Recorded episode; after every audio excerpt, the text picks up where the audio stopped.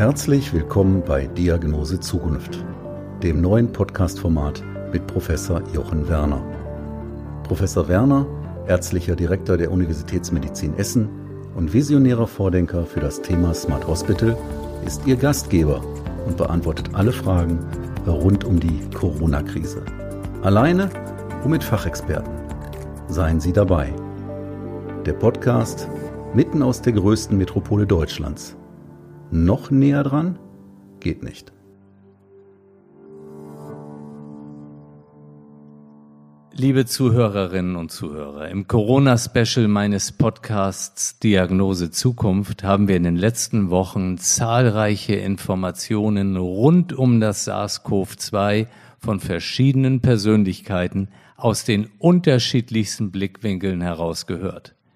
Covid-19 wird dabei auch als das Beispiel in die Geschichte eingehen, wie das Wissen um eine neue Erkrankung durch internationalen und zwar ganz intensiven Informationsaustausch wirklich täglich wächst. Natürlich betrifft dies, darüber ist schon oft gesprochen worden, die Virologie und auch die Epidemiologie. Auf den Punkt gebracht aber betrifft es alle Bereiche der Medizin.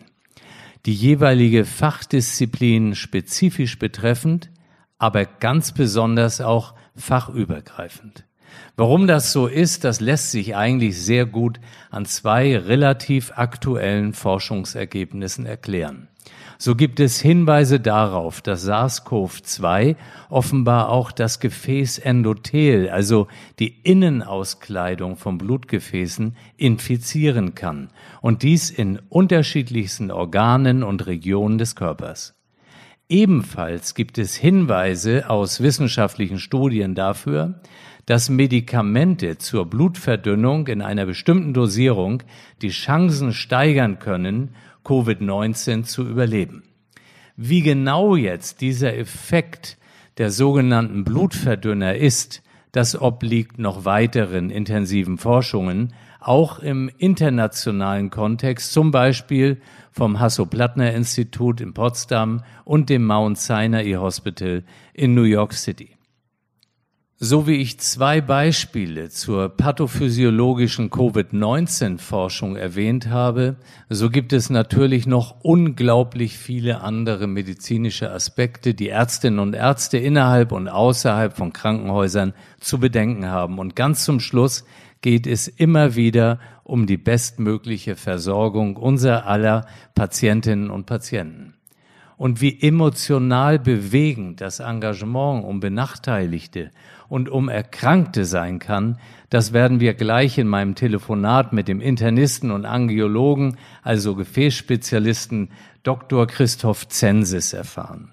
Ich werde ihn dabei nicht zu möglichen Gefäßentzündungen durch SARS-CoV-2 befragen, sondern zu seinen mit unglaublichem Engagement gelebten Einsatz für Menschen, die sich in einer wirklich schweren Notlage befinden.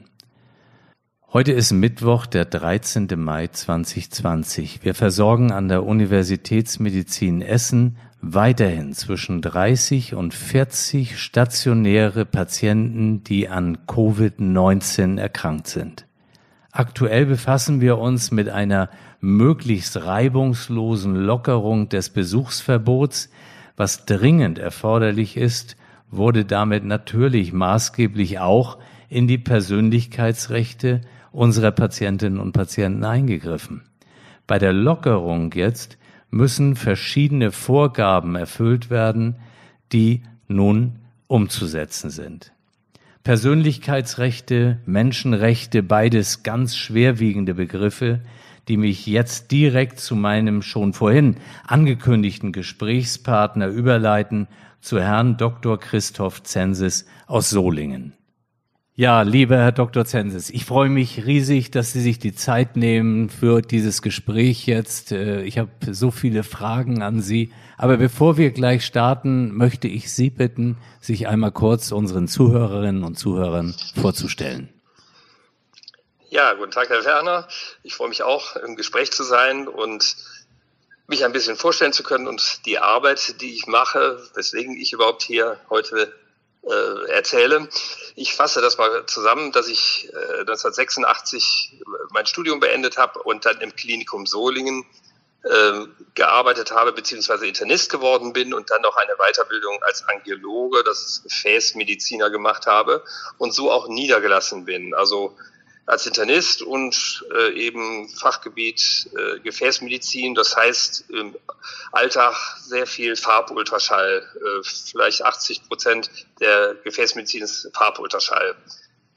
Das mache ich auch bis heute noch, fast schon jetzt 30 Jahre, knapp 30 Jahre ähm, in der Praxis und habe dann aber ab 2000 äh, mich an, in viele Projekte orientiert und habe einerseits in der Tschernobyl-Region über ein Jahrzehnt äh, eine Schilddrüsenuntersuchungseinheit aufgebaut, in der auch heute noch äh, Kollegen, ärztliche Kollegen äh, mit einem Ultraschallgerät, was ich da hingebracht habe, nach Schilddrüsenkrebs bei Kindern untersuchen und somit auch behandeln können. Und dann habe ich in meiner Stadt Solingen diese medizinische Hilfe Solingen aufgebaut, die so Projekte hat wie das Medimobil. Wir kommen ja noch auf die Sachen, die Medikamententafel oder die Praxis ohne Grenzen. Das sind jetzt erstmal so Begrifflichkeiten. Das alles habe ich gemacht als zweiter Vorsitzender der Tafel Solingen. Die Tafelarbeit ist mir also auch nicht fremd. Ich mache das natürlich alles nicht alleine. Ich mache das mit dem Ärzte-Netzwerk Solimed, mit den ärztlichen Kollegen, die in den Dienstplänen sind. Ich ähm, betreue überwiegend Menschen ohne Krankenversicherung, reise aber auch. Das heißt, ich war mit dem Friedensdorf Oberhausen in Angola. Ähm, ich war mit der Sea-Watch 2 äh, im libyschen Meer Flüchtlinge retten, weil mir das wichtig war. Da kommen wir gleich sicher nochmal drauf. Und habe 2018 dann, weil ich im Camp Moria die Verhältnisse gesehen habe, einen Verein gegründet, Solingen hilft, der auch mit Essen stark zusammenarbeitet. Und da kommt die Arbeit den Menschen äh, in Camp Moria direkt zugute, weil wir hier hohes Spendenvolumen, aber auch ärztliche Kollegen hinschicken können. Ähm, und das ist so mein äh, Hauptziel, dass diese Versorgung zu leisten, weil diese Menschen hier nicht hingeholt werden. Also Versorgung auch mit ärztlichen Kollegen, Ultraschallgerät, EKG, Medikamenten. Ähm, und das machen wir seit 18, 19 und 20. Ich war auch dieses Jahr da. Das ist so mein Lebenslauf im, äh, im ja, seit der ärztlichen Tätigkeit. Im Sozialfeld vor allen Dingen. Herr Zensis, ich äh, will gerne dazu nochmal nachfragen. Ich meine, ich habe mich ja auch ein bisschen belesen über Sie im Vorfeld. Äh, mich beeindruckt sowas sehr. Ähm, wenn man, ich sag mal, auf der einen Seite immer so universitätsmedizinisch unterwegs ist und mit irgendeiner teilweise dann auch sehr äh, fortgeschrittenen äh, Medizin zu tun hat und man erlebt äh, Ärztinnen und Ärzte, wie Sie das sind, äh, die an der Front äh, natürlich in der Praxis arbeiten, aber sich darüber hinaus noch so sehr engagieren. Ähm, was mich interessiert, wann haben Sie das gespürt, dass Sie gedacht haben, Sie wollen ein bisschen was anderes auch noch machen? War das schon so, dass Sie vielleicht während der Schulzeit durch irgendwas beeinflusst wurden? Wie kamen Sie dahin? Ja, die Orientierung war natürlich vom Familienhaus in Diskussionen mit dem Vater. Das war, der war aber sehr kirchlich. Ich habe den, äh, den äh, Kriegsdienst verweigert, also ich habe Zivildienst gemacht und äh, habe dann im nachfolgenden Medizinstudium war ich schon bei der, als Student bei der EPPNW, Ärzte gegen Atomkrieg, ich bin als ganz junger Arzt damals auch äh, von mir aus habe ich gesagt, äh, ich, ich muss vor Ort fahren, habe diese Rumänienhilfe, das ist schon sehr, sehr lange her. Das war so 19, äh, weiß ich gar nicht, 88, als, als, als da geschossen wurde und solche Armut war, wurden so Transporte mit medizinischen Hilfsgütern darunter. Da habe ich mich einfach als Krankenhaus gewandt und gesagt, kann ich über eure äh, bestell, über euer Bestellwesen was äh, bestellen. Ich will mit zwei Lastwagen darunter fahren. Ich habe einfach dann immer gemacht, weil meine äh, Strategie oder mein, mein Denken ist immer handeln statt reden. Also wirklich umsetzen und die Sache auch tun und nicht nur predigen. Das ist äh, eine gute Überleitung, handeln statt reden. Und äh, Sie leben das eben auch sehr in Ihrer äh, Heimatstadt Solingen. Ähm, Sie behandeln dort Menschen ohne Krankenversicherung. Ähm, Ähm, hat sich das jetzt äh, von Ihren Projekten her eigentlich durch diese äh, Corona-Pandemie verändert? Äh, ja, das hat sich schon geändert, weil diese Projekte, die erkläre ich gleich nochmal, dieses Medimobil fährt ja zu den Obdachlosenplätzen ähm, und hat eine aufsuchende Tätigkeit, äh, um da medizinisch zu versorgen oder auch, äh, wir haben auch Essen an Bord, aber auch, es werden Wunden versorgt, äh, Blutdruck gemessen, Medikamente gegeben, je nachdem, was eben einsteigt in dieses Medimobil, in dieses Arztmobil. Und das kann im Augenblick nicht fahren. Ähm, einerseits fehlt uns anfangs die entsprechende Ausrüstung. Dann hieß es aber auch, wenn jetzt, weil da geht eine Schiebetür auf und der Patient steigt ein, wenn der Fieber hat, dann ist der Arzt sozusagen verbrannt und kann auch in seiner Praxis ja nicht arbeiten, wenn er in Quarantäne müsste. Und äh, andererseits, als wir dann die Ausrüstung hatten, haben wir auch gesagt, er kann ja nicht in voller Montur zwei Stunden rumfahren, wenn gegebenenfalls mal einer einsteigt, der sagt, ich hatte gestern Fieber. Dann kam in der Überlegung aber auch sofort das Versammlungsverbot. Das kam ja alles ziemlich schnell aufeinander, die Ausgangssperre, so dass es auch Obdachlosen verboten ist, sich gemeinsam zu versammeln. Und deswegen, äh, also bei uns ist alles abgesperrt, diese Plätze, wo, die wir sonst angefahren sind, da steht das Ordnungsamt, wo diese Menschen sind, vielleicht auch in Essen, wenn die äh, Zuhörer mal die Augen aufmachen, wo sind diese Menschen jetzt? Es ist verboten, sich zu versammeln und die sind auch nicht da. Insofern können wir im Augenblick gar nicht anfahren und das hat sich also schon deutlich verändert. In der Praxis ohne Grenzen hat es sich nicht so verändert, weil hier Corona nicht das dominierende Thema ist. Hier haben wir viele alte Menschen, chronisch kranke äh, Medikament, äh, Menschen, die Medikamente brauchen, Dauerpatienten, dann sehr viele Schwangere, äh, die eben aus dem Ausland kommen, aus den Staaten Rumänien, Bulgarien und so weiter, die hier einfach leben und nicht so registriert sind, die aber äh, sich unheimlich freuen, wenn ich denen ein Krankenhausbett anbieten kann, dass sie wissen, sie können irgendwo sicher entbinden, aber auch die komplette Versorgung während der Schwangerschaft und dann eben Flüchtlinge, die innere oder äußere körperliche Beschwerden haben, die dann ärztlich untersucht werden müssen und versorgt werden müssen. Das läuft eigentlich weiter. Allerdings anders. Äh, die Patienten warten alle draußen. Da sind Stühle, das ist überdacht. Zum Glück hatten wir auch jetzt immer sehr schönes Wetter, so dass das alles mit draußen gemacht werden konnte und immer nur ein Patient reingeholt werden konnte von der Helferin. Also das Projekt läuft weiter. Wenn Sie jetzt ähm, Ihre Erfahrungen aus Solingen bündeln, ähm, wo kennen Sie andere Städte, die vielleicht ähnlich vorgehen? Oder meine Frage ist auch, können das quasi andere Städte äh, übernehmen, dass die ihre Konzepte übernehmen? Haben Sie es getan? Ja, also ich habe die Praxis ja auch gegründet vor jetzt seit über fünf Jahren schon. Ähm, äh, und habe mich erstmal in Deutschland umgeguckt. Ähm, was gibt es da? Ich fahre durch diese, ja, durch meine, sagen wir mal, äh, Engagement, durch das Medimobil, was schon seit 2007 fährt, also jetzt 13 Jahre, immer auf den Kongress Armut und Gesundheit in Berlin. Der ist an der äh, TU und allein so ein Kongress von, vom Thema hat schon 3000 Teilnehmer. Und da lernt man natürlich Menschen kennen, die, die schon was machen in Deutschland. Und eine der größten äh, solcher Sachen ist, ist die Ambulanz ohne Grenzen in Mainz vom Professor Trabert. Und den habe ich sofort angesprochen und äh, sehr viel in Berlin mit ihm drüber gesprochen, habe aber auch gesagt, dann besuche ich dich mal und äh, guck mir an, wie das bei euch läuft. Die haben jeden Tag geöffnet, also das ist großartig, was sie machen und habe mich natürlich mit einem Riesenblock von Fragen äh, Ultraschall, EKG, Labor, Ärztekammer, Gesundheitsamt, kommunale Gesundheitskonferenz, äh, welche Kooperation mit welchen Trägern äh, gemeldet, um nichts falsch zu machen. Das, also, weil ich habe ja schon eine ärztliche Praxis dort, äh, die ja sonst äh, zugelassen werden muss. Äh, aber es sind mir keine Steine in den Weg gelegt worden. Selbst die Ärztekammer hat mich dann zur Landesgesundheitskonferenz in Nordrhein-Westfalen eingeladen, in Nordrhein eingeladen in Düsseldorf, wo ganz Nordrhein war und ich die, das Projekt erzählen sollte.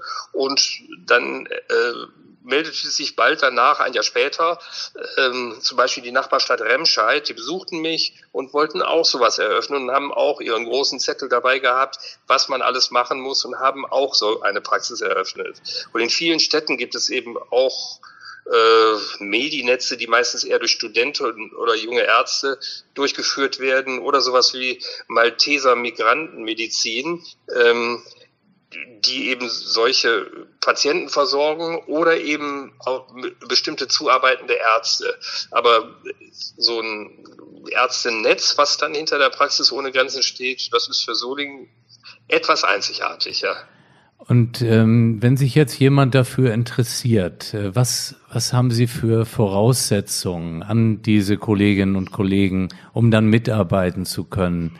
Wie, wie geht's da weiter?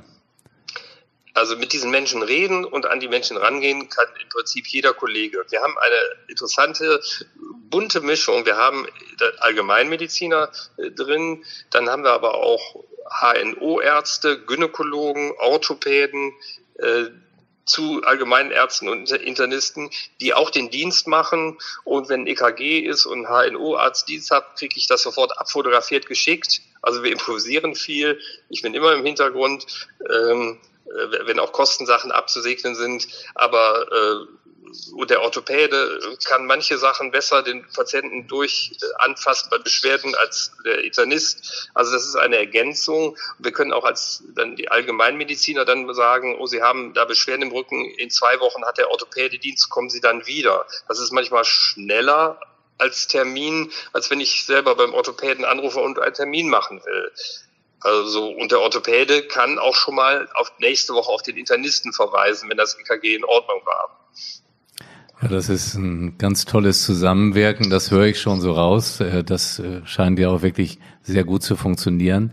Als wir uns mhm. im Vorfeld ein bisschen unterhalten hatten, da hatten Sie mir äh, von der Medikamententafel erzählt. Das hat mich wirklich beeindruckt. Vielleicht können Sie das auch einmal erläutern, was darunter zu verstehen ist. Ja, die Medikamententafel äh, beinhaltet alle Medikamente, die nicht auf rotem Rezept verschrieben werden, die sozusagen in der Apotheke frei verkäuflich sind, aber apothekenpflichtig. Das sind alle Magen-Darm-Mittel, Durchfallmittel, Husten, Schnupfenmittel, Allergiemittel, jetzt gerade bei den äh, die Pollen, die jetzt fliegen, die ganzen Antiallergika, dann aber auch Mittel gegen Kopfläuse, die sehr, sehr teuer sind, wenn die ganze Familie behandelt werden muss und wenn ein Hartz-IV-Empfänger sich diese Mittel kaufen muss, das kann der gar nicht, das kauft der auch gar nicht. Da haben wir gesagt, diese Menschen bekommen ein Rezept, ein sogenanntes grünes Rezept, da stempelt die Tafel drauf, dass er ein Tafelkunde ist oder ein Solimed, Netzarzt, dass er eben ein bedürftiger Patient ist oder Alleinerziehende mit Kind, äh, also die wirklich äh, stark sozial, finanziell an der Grenze sind, bekommen einen Stempel, gehen in bestimmte Partnerapotheken und die rechnen pro, jeden Monat mit uns diese Medikamente ab, dass alle Menschen diese Medikamente haben können und dürfen, ähm, die sie, die der Arzt ihnen verschreibt, die sie auch einnehmen müssen bei ihren Erkrankungen, dass nicht Menschen in Deutschland vom Gesundheitssystem ausgeschlossen sind. Ich möchte jetzt gerne ein bisschen Solingen verlassen. Das ist äh, sehr beeindruckend, was Sie dort alles geschildert haben. Und äh, ein bisschen weiter weggehen. Sie haben vorhin einleitend gesagt, dass Sie auf dem Flüchtlingsschiff Sea-Watch 2, äh, ich glaube, das war im Jahr 2017 mit dabei waren. Was haben Sie dort für Erfahrungen gemacht? Das war äh, für mich die größte Erfahrung weil ich war äh, der einzige alte Arzt da mit einer Krankenschwester. Manchmal sind auch zwei junge Ärzte da, aber ich war halt alleine da. Und wir hatten hunderte von Menschen auf dem Schiff, weil zu 2017 noch die Zeit war, als die Mittelmeerroute nicht so dicht gemacht wurde, wie es jetzt der Zeit ist, wo, weiß ich nicht, 200 ankamen, sondern da kamen 100.000 pro Jahr an, 2017. Und wir hatten mehrere hundert immer an, an Bord oder sahen sie in diesen äh, defekten Holz- oder Schlauchbooten, die, die dann aus dem Wasser gezogen werden mussten. Und das war für mich eine Zeit ähm, mit so vielen Patienten in diesem kleinen Lazarett. Also es ist ein kleiner Raum gewesen mit einer Liege und ein EKG-Gerät und äh, Infusionen und daneben konnten noch zwei so Schalen liegen sein, also ganz eng. Und wenn es dann immer hieß Menschen im Wasser und die fuhren zügig los, muss man sich erstmal vorstellen, die meisten von den ganzen Menschen können nicht schwimmen, die kommen aus Westafrika oder irgendwo, die haben manchmal das Meer noch gar nicht gesehen. Die können also gar nicht schwimmen. Das heißt, es werden mir immer halb ertrunkene äh, äh, eiligst in die äh, äh, dieses Lazarett äh, gezerrt, wo ich sofort anfrage mit, mit der Brustmassage und 100 Prozent Sauerstoffbeatmung, weil es Salzwasser ist ähm, und äh, Infusionengabe. Aber sobald der wieder eine Oxygenierung am Finger hat, sofort wieder rauskommt und der nächste reinkam. Äh, das war so mit die intensivste Erfahrung, weil es auch Tag und Nacht durchging und mich sehr gefordert hat, die ich gemacht habe und auch jederzeit wieder machen würde, wenn es so möglich wäre. Wie lange waren Sie dort? Wie, wie viele Tage waren das? Die ganze äh, Tour dauert drei Wochen, ähm, wobei die Vor- und Nachbereitung äh, sehr lange ähm, äh, Zeit braucht, weil man muss ja ähm, nicht nur für die Crew genügend Essen an Bord haben und auch genügend Medikamente und Versorgung, Wasserflaschen in Tausenden drauf, sondern ähm, in Tausenden stimmt jetzt wirklich, weil jeder Flüchtling kriegte dann eine so eine Wasserflasche erstmal, weil die auf, äh, vom äh, Salzwasserboot kamen, kein Wasser und äh, Durst ohne Ende. Ähm, insbesondere bei Übelkeit und Erbrechen, äh, mussten die trinken, sodass massiv Wasserflaschen, Decken, Kleidung an Bord musste, aber auch ähm, Ernährung in Konserven, in Reis, äh, in, in, Broten, in Riegeln, äh, auch Elektrolytriegel. Äh, das ganze Schiff bis, wurde bis unter die Kante vollgeladen, äh, weil man eben unterwegs nicht nach, nachtanken kann sozusagen. Und wir mit diesen Hunderten von Flüchtlingen rechnen mussten. Hunderte pro, äh, Flüchtlinge pro Tag, die dann immer an weiterfahrende Schiffe abgegeben wurde oder an die Frontex, die dann angefunkt wurde, so dass ich mal äh, irische, mal französische, mal italienische Frontex-Schiffe hatte, die aber damals noch die Flüchtlinge alle übernommen haben. Wenn wir in diese drei Wochen mal uns reindenken, wie haben Sie die während der Zeit wahrgenommen? Ich meine, nachher, ähm, als Sie dann wieder mehr in den Alltag kamen und man zurückdenkt, aber wie haben Sie es wahrgenommen? Sie sagen, Sie haben kaum geschlafen und wie, wie sind Sie da so durchgekommen? Für mich war das ein Wahnsinn, weil dieses überfüllte und diesen Menschen wird nicht geholfen. Es sind Menschen ertrunken. Ich habe eine Mutter dann äh, im Lazarett sitzen gehabt, deren Kind neben ihr ertrunken ist, bloß das war schon im Dunkeln, bis wir angefahren hatten, fanden wir das Kind schon gar nicht mehr. Äh, solche Situationen zu erleben, äh, war für mich, als wenn ich im Krieg wäre. Äh, so saßen die Menschen, so wurden sie gerettet. Äh, so hatten wir auch Angst vor der libyschen Küstenwache, die auch rausgefahren kam in diese 24-Meilen-Zone. Äh, es war immer so hart an der Grenze, aber wir wollten diese Menschen retten. Und äh, ich war völlig unter Adrenalin und diesen Menschen zu helfen, dass auch jeder zu Fuß wieder da rausgeht. Aber man macht eine Notfallmedizin, die ich mir so gar nicht zugetraut hätte. Da waren ja auch Knochenbrüche bei, die man mit Stahlbandagen äh, äh, stabilisiert. Ich habe äh, ausgerenkte Schultern, einfach in Kurznarkose wieder eingerenkt. Aber ich konnte nicht warten auf irgendwas, weil da kam kein Krankenhaus und kein Kollege nach. Ich musste alles versorgen und Sowas habe ich noch nicht gehabt. Meistens schickt man sie zum besseren und nächsten Facharzt. Aber äh, hier musste jeder versorgt werden, egal ob schwerste Hauterkrankungen durch diese äh, Diesel, Benzin, äh, Meerwasser, äh, Gemisch, was, wo drin die dann äh, stundenlang sitzen und die ganze Haut wegätzt. Äh, so sind auch Hautprobleme zu behandeln zu werden, die unheimlich schmerzhaft waren aber ja immer in einer Zügigkeit, weil wir ja nur so ein Drei-Personen-Lazarett hatten. Ähm, die hat so, diese Situation hat so das Letzte von mir gefordert. Jetzt haben Sie das erlebt und ähm, dann erleben Sie eine gewisse Zeit später die Vorbereitung auf die Corona-Pandemie, die Diskussion, wir haben zu wenig Intensivbetten, Beatmungsmaschinen äh, fehlen. Es geht um die Diskussion, wie verhält es sich mit der Triage. Ich meine, Sie haben dort ähm, ja real erlebt, was Triage bedeutet. Und wie haben Sie das jetzt empfunden, dieses, diese andere Welt? Ja, ich muss da richtig und regulär einen Schalter umlegen. Ich kann dann nicht, mich fragen das auch Patienten hier in Deutschland dann natürlich, äh, ob sie mit ihren Sachen überhaupt noch zu mir kommen können. Da habe ich gesagt, selbstverständlich, ich lege den Schalter um. Hier konzentriert man sich, ob der Blutdruck gut eingestellt ist, ob die Medikamente stimmen, die Blutwerte stimmen. Hier ist eine andere Medizin und äh, sonst müsste ich da, habe ich denen auch gesagt, sonst müsste ich da bleiben, wenn ich nur diese Medizin machen wollte.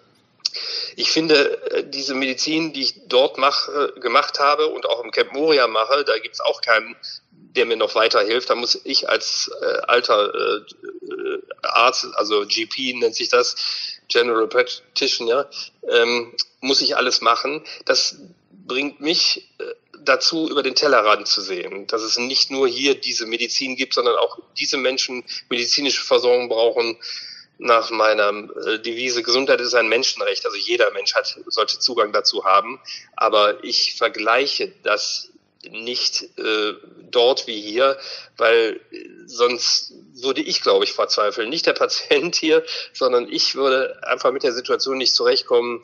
Ich muss manchmal innerlich so eine Träne verdrücken, wenn ich denke, was wir hier für Corona tun und für Schutzausrüstung bekommen und für Abstand halten und an die 20.000 im Camp Moria denke, die von neben Zelt, neben Sommerzelt, neben Sommerzelt leben und nur 50 äh, Zentimeter Abstand halten können, wenn sie mit 4.000 Menschen in der Essenschlange stehen.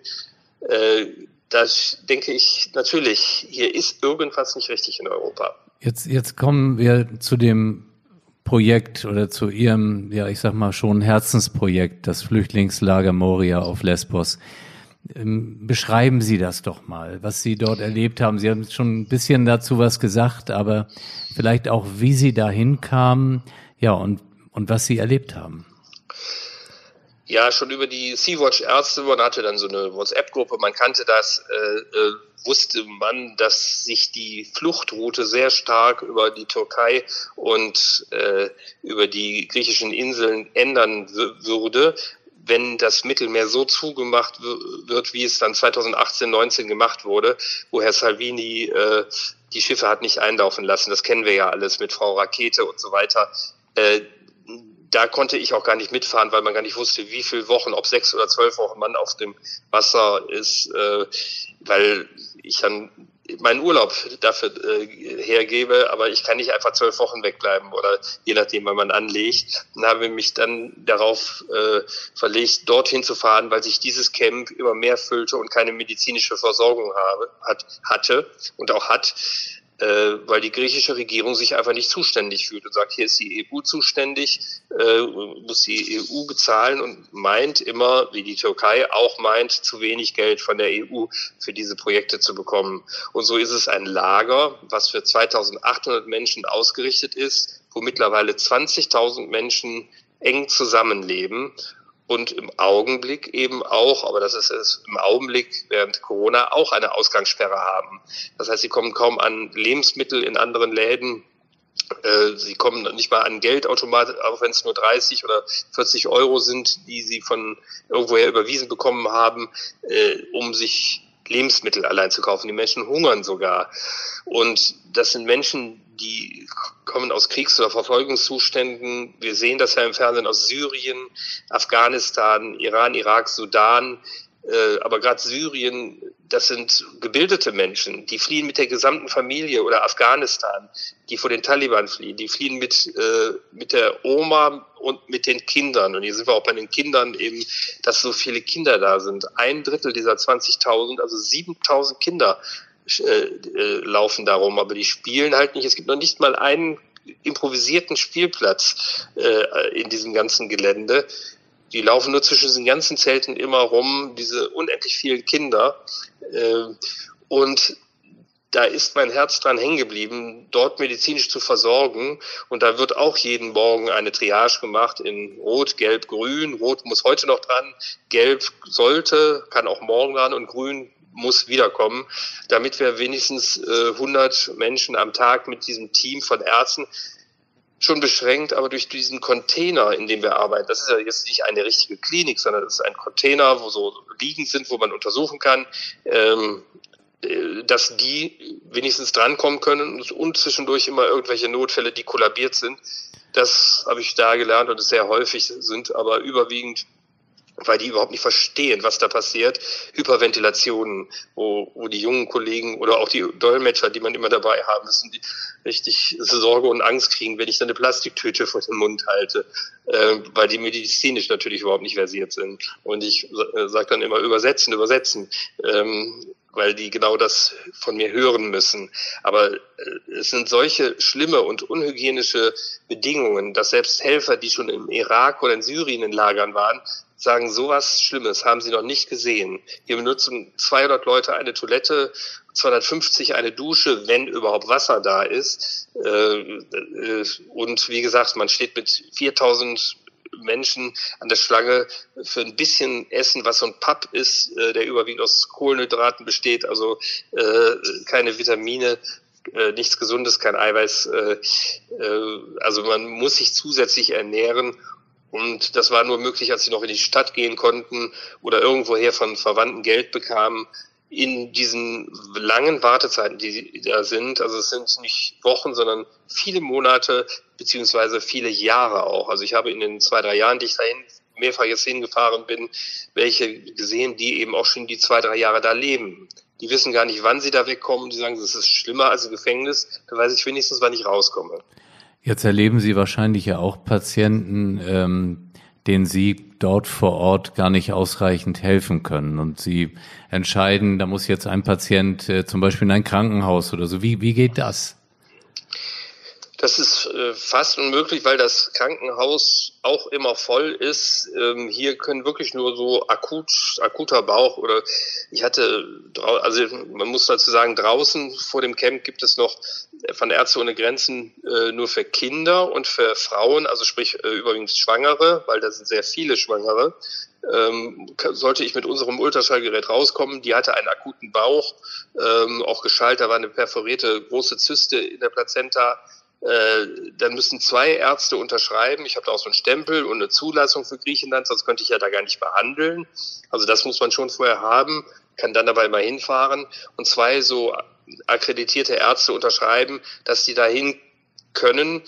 Meistens auch, ich habe mal eine mit einer gebrochenen Schulter hingeschickt, die war auch, ich habe sogar das Röntgenbild gesehen, völlig fraktoriert, am nächsten Tag wieder entlassen mit, mit einem einfachen Verband.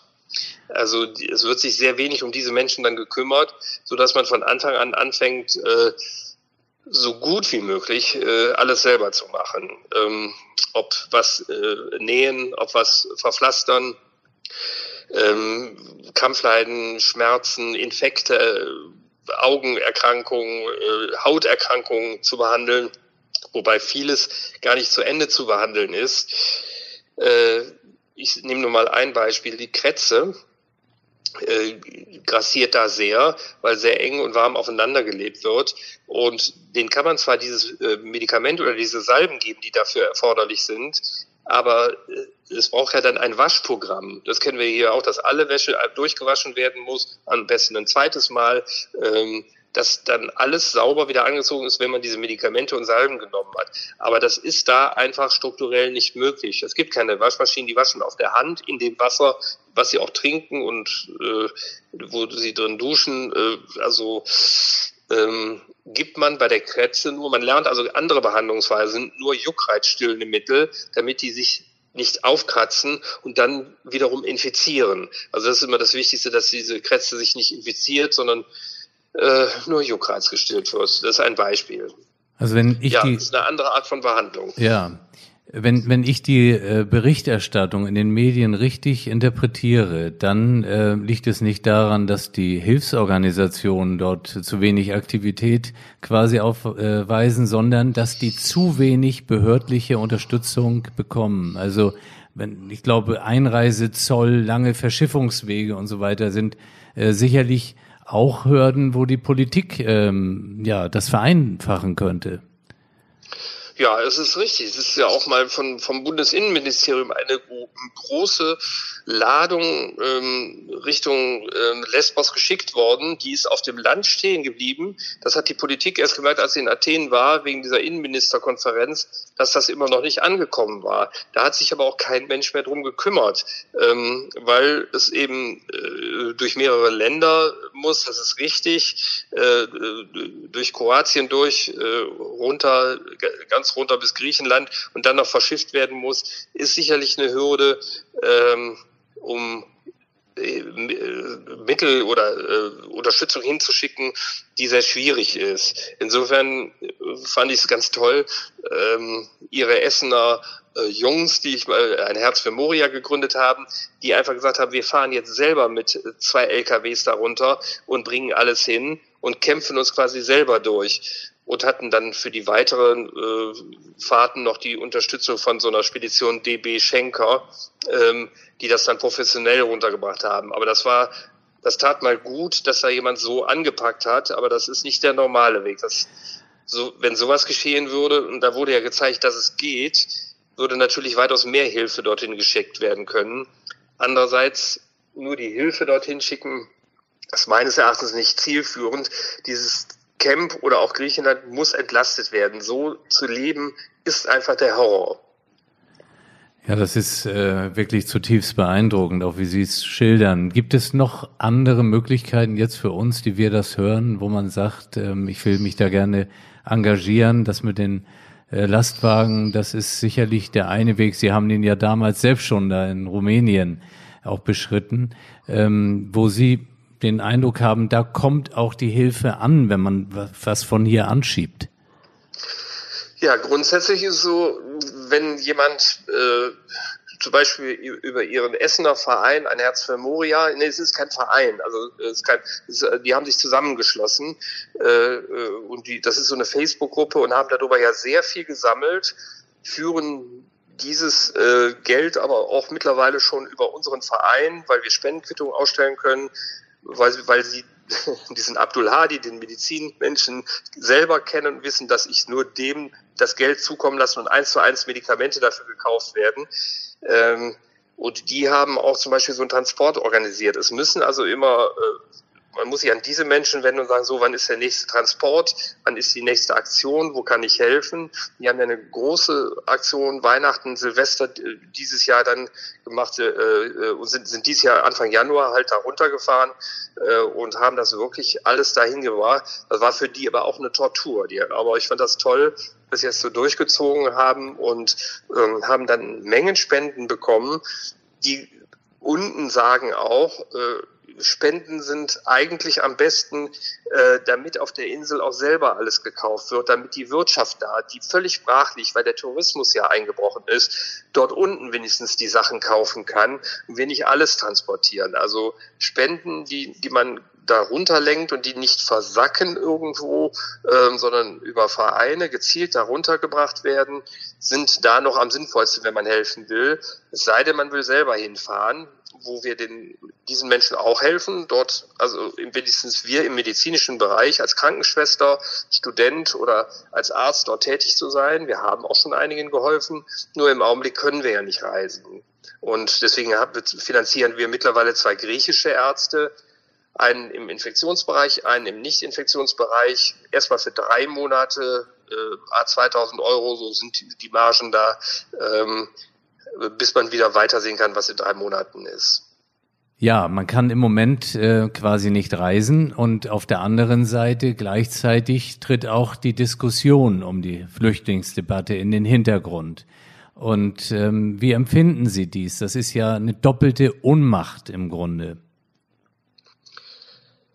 Ja, das ist völlig richtig. Äh, wie ich das eben schon gesagt hatte, man kann nicht reisen, dass wir äh, da etwas äh, improvisieren ähm, in Camp Moria, also dass wir auf andere Ideen mit Gruppen vor Ort kommen, ein Corona-Aufklärungsprogramm in vielen Sprachen, ein Wasserprogramm, das heißt hier, dass erstmal überhaupt Wasser da ist mit LKWs, dass lange Händewaschen geübt wird, dass Hygiene überhaupt mal geübt wird, was ist ein Abstand, was ist ein Mundschutz äh, in verschiedenen Sprachen dann natürlich auch, ähm, dann eben äh, die Kollegen, die dort arbeiten, äh, aber wie man auch improvisiert. Äh, natürlich ist das äh, dort alles neu, genauso wie es in Deutschland neu ist. Und in Deutschland bangen viele um Arbeitsplatz und ihre Zukunft. Aber solche Sachen, wie wir es im Anfang besprochen hatten, wie so Gruppen wie Fridays for Future, die ja auch jetzt immer Bundestagsabgeordnete anschreiben, äh, sagen ja, dass derzeit genau das geschieht, wofür sie kämpfen, äh, weil die Menschen derzeit ja weltweit ihre klimaschädlichen Aktivitäten einstellen. Äh, aber diesmal nicht, weil es um die Umwelt geht, sondern weil es um sie selbst geht und weil sie merken, ähm, es passiert was, ich muss aufhören und das kriegen aber von Fridays for Future die Bilder gezeigt. Das haben wir, glaube ich, ja alle schon gesehen. Dieser klare Blick zum Himmel, die Natur, die man wieder sieht. In Indien sieht man bis zum Mount Everest äh, die Luftbilder über Peking. Also was passieren kann. Also die haben ja im Augenblick ein offenes Forum, dass man sich diesem Pariser Klimaabkommen wieder nähern könnte. Und äh, jetzt sehe ich es so in der Neuorientierung eher so, dass man sich Gedanken machen kann, ob man alles wieder so macht, wie es war. Ähm, sind gewisse Dinge wirklich so wichtig und richtig gewesen oder geht es auch anders? Zum Beispiel ist ja jetzt auch die Digitalisierung viel schneller vorangeschritten, als wir sie einfach nutzen mussten, weil wir uns anders gar nicht treffen konnten oder kommunizieren konnten. Ähm, das äh, würde ich sagen, hat sich sogar fast verbessert, wobei die sonst freitags ihre Demonstrationen gemacht haben die europäische Flüchtlingspolitik äh, verschwindet ähm, für mich etwas natürlich im Lockdown aller Länder, hinter der sie sich zurückziehen. Und es wird dann einfach vergessen, dass in äh, Camp Moria auch ein Lockdown da ist und äh, wirklich Tausende von Kindern hungern. Das ist nicht so dahergesagt, sie sind wirklich äh, Tausende. Und dann finde ich es etwas äh, schofel, demonstrativ 47 Kindern, Kinder aus diesem Lager auszufliegen und das ist für mich ein Hohn. In, äh, davon sind nur zwei, also in Worten zwei, nach NRW überhaupt gekommen. Und NRW hat signalisiert mit Städten und Gemeinden, dass 25.000 Flüchtlinge aufgenommen werden könnten. Dieses äh, äh, äh, Aufnahmeprogramm, wo die Städte überall signalisieren, dass sie aufnehmen können. Und das ist leider etwas in den Hintergrund geraten und für mich ein bisschen ein Hohn, so wenige rauszuholen und das ganze Programm nicht fortzusetzen. Natürlich ist nicht nur Deutschland in der Pflicht, aber wenn sie es schon begonnen haben, dann doch bitte wenigstens mal so einen Schritt wie 1000, 1600 oder wo früher von gesprochen wurde. Das ist in den Hintergrund geraten. Wir hatten ja, oder Sie hatten gerade angesprochen, diesen Lockdown quasi der europäischen Länder, die ja auch ganz unterschiedliche ja, Einstellungen haben im Kontext dieser Flüchtlingspolitik. Äh, sollte das aus Ihrer Sicht eine EU-weite Lösung vielleicht geben und, und die Problematik damit mehr aus Brüssel gesteuert werden können? Ja, das äh, würde ich auf jeden Fall sagen. Das merkt man auch, wenn man da ist. Wenn im, im Camp Moria arbeiten nur EU-Ärzte. Ich habe eine Kollegin aus äh, Portugal gehabt, aus Großbritannien, aus Schottland, äh, aus Schweden, Norwegen waren viele, Schweden übrigens auch sehr viele dann eben Holländisch, ähm, Spanisch, äh, aber auch aus Washington war eine da. Es ist ein internationales, aber in, insbesondere europäisches Problem. Man kann das nicht ähm, auf ein Land schieben und weil Griechenland jetzt gerade die Außengrenze ist, äh, die, die alleine lassen. Hier muss sich die Solidarität der gesamten Staaten zeigen. Also die EU kann meines Erachtens mit 500 Millionen Einwohnern, für die wäre es ja problemlos möglich, ähm, diese Menschen aus den Lagern aufzunehmen und somit Griechenland zu entlasten. Äh, die EU hat ja auch irgendwann mal den Friedensnobelpreis gekriegt und müsste sich eigentlich mal an die Nase fassen und sagen, ein bisschen was können wir auch dafür tun nur weil einzelne Länder da ausscheren, wie Ungarn, ähm, wo äh, die recht konservativen Regierungen da sind oder Polen ähm, und die nicht aufnehmen wollen, kann es nicht sein, dass alle anderen Länder sagen, ja, dann nehmen wir auch nicht auf, weil es ja keine gemeinsame Lösung gibt. Deswegen schicke ich unentwegt Briefe äh, ans Innenministerium, an die Kirchen, die auch sehr viel dafür tun, dass äh, Flüchtlinge äh, herausgeholt werden. Die evangelische Kirche hat ja selbst ein Schiff gekauft, äh, äh um im Mittelmeer zu retten. Also äh, ich appelliere da an jeden und deswegen sitze ich auch heute Abend äh, mit Ihnen zusammen, weil mir das ein Herzensanliegen ist, diesen Menschen zu helfen. Wenn man einmal da war, lässt einen das nicht mehr los. Ja, das kommt auch absolut rüber. Ich würde gegen Ende unseres Gesprächs jetzt nochmal einen Cut quasi machen und mhm. zurückkommen in Ihre Praxis. Ja. Ähm, Thema Schutzmaterialien. Wir haben ja, als Corona losging, äh, immer gehört, wir haben zu wenig Intensivbetten, wir brauchen mehr Beatmungsmaschinen. Dann kam das Thema auf, wir haben zu wenig Mund-Nasenschutze.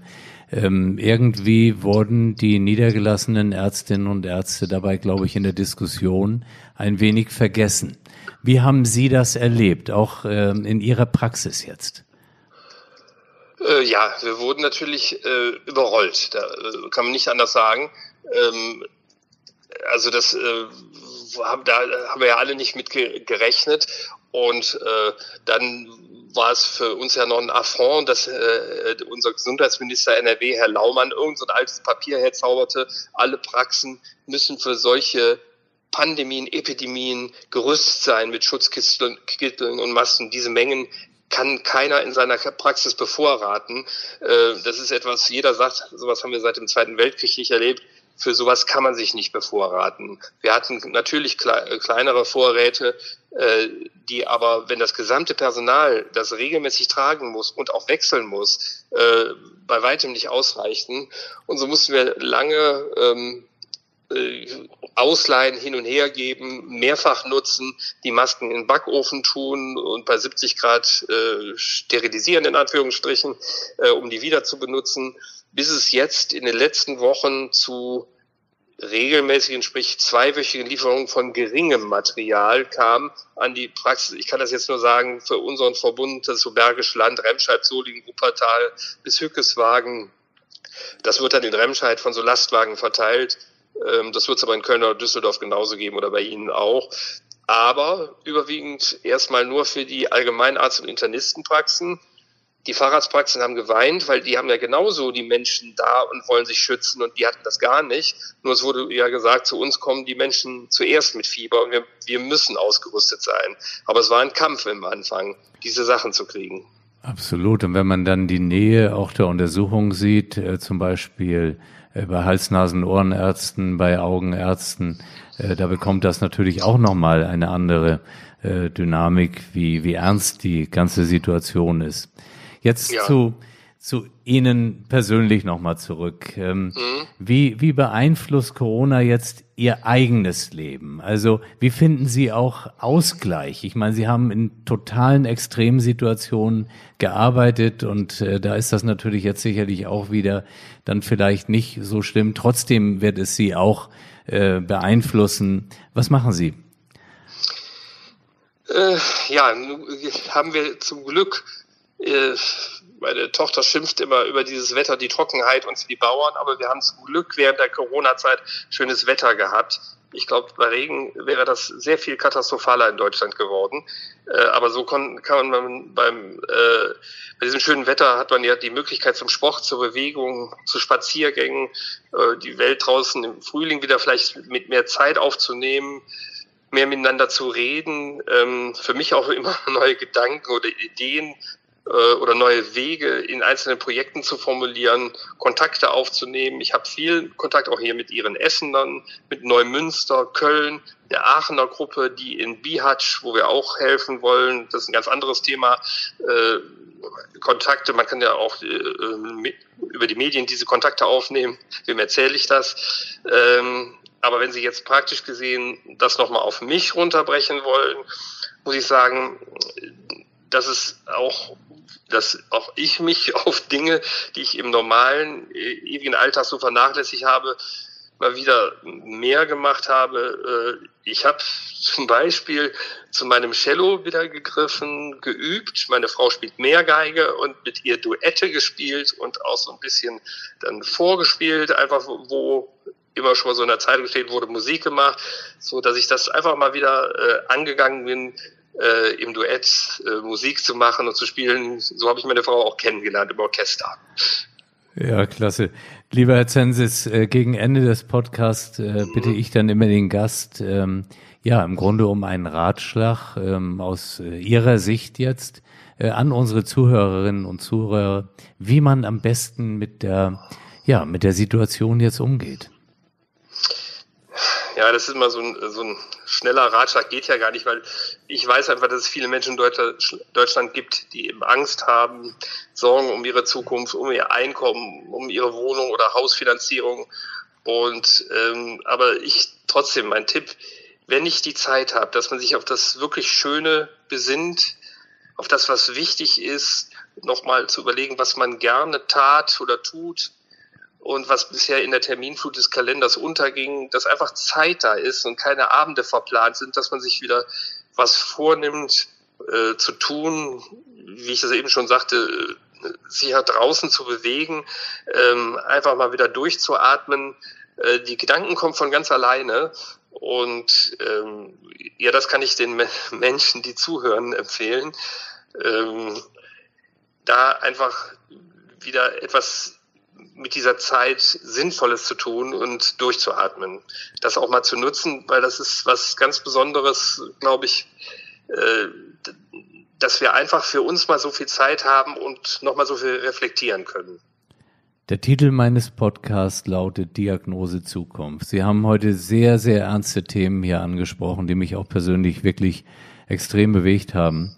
Jetzt blicken Sie bitte ein wenig in die Zukunft. Wie, wie bewerten Sie das? Sehen Sie eher positiv oder denken Sie, das wird jetzt noch schlimmer? Wie, wie ist Ihr Gefühl, Ihre Einstellung dazu? Ja, ich, Sie merken, ich muss schwer durchatmen. Ähm, da kann ich Ihnen eben leider nicht so einen schönen oder euphorischen Abschluss geben, sondern Zukunft ist für mich natürlich immer das Hoffen auf bessere Zustände in dem, was ich alles eben erzählt habe. Bessere Zustände und Umstände in den Lagern, so wie auf dem Mittelmeer und eben natürlich die Hoffnung auf eine tatkräftige humanitäre Hilfe der EU oder des UNHCRs, das ist das äh, Flüchtlingskommissariat, ähm, für die Menschen, die an unseren Außengrenzen leiden. Äh, hier mache ich mir große Sorgen, denn seit 2015 ist gar nichts passiert. Insofern habe ich Angst vor der Zukunft, was hier passiert für diese Menschen. Und hier lokal, für mich, ja, für mich ist es eigentlich der Wunsch, für die Projekte, die ich mache, ähm, da, dass, dass es uns eigentlich gar nicht mehr geben muss. Dass vielleicht der anonyme Krankenschein für alle kommt, äh, trotz bestehender Nichtversicherung, bedingt durch Armut, äh, äh, kranke Menschen, Papierlose, Geflüchtete, 450 Euro Jobs, alle die, die nie keine Krankenversicherung haben, die Gründe, die erfragen wir ja immer, dass es vielleicht einen anonymen Krankenschein gibt, dass es einen ein, eine Basis gibt in der Zukunft, eine wirkliche Umsetzung des Satzes, äh, der im UN-Sozialpakt steht und im Artikel 25 unserer Allgemeinen Erklärung der Menschenrechte. Gesundheit ist ein Menschenrecht. Lieber Herr Zensis, ganz herzlichen Dank für dieses Schlusswort. Ich hoffe sehr, dass Ihre Wünsche wahr werden. Vielen, vielen Dank. Gerne. Ich danke auch fürs Gespräch. Bleiben oder werden Sie rasch gesund? Wir füreinander und Chance Corona sind meine beiden Hashtags zur Verabschiedung. Ihnen und Ihren Lieben alles Gute, Ihr Jochen Werner.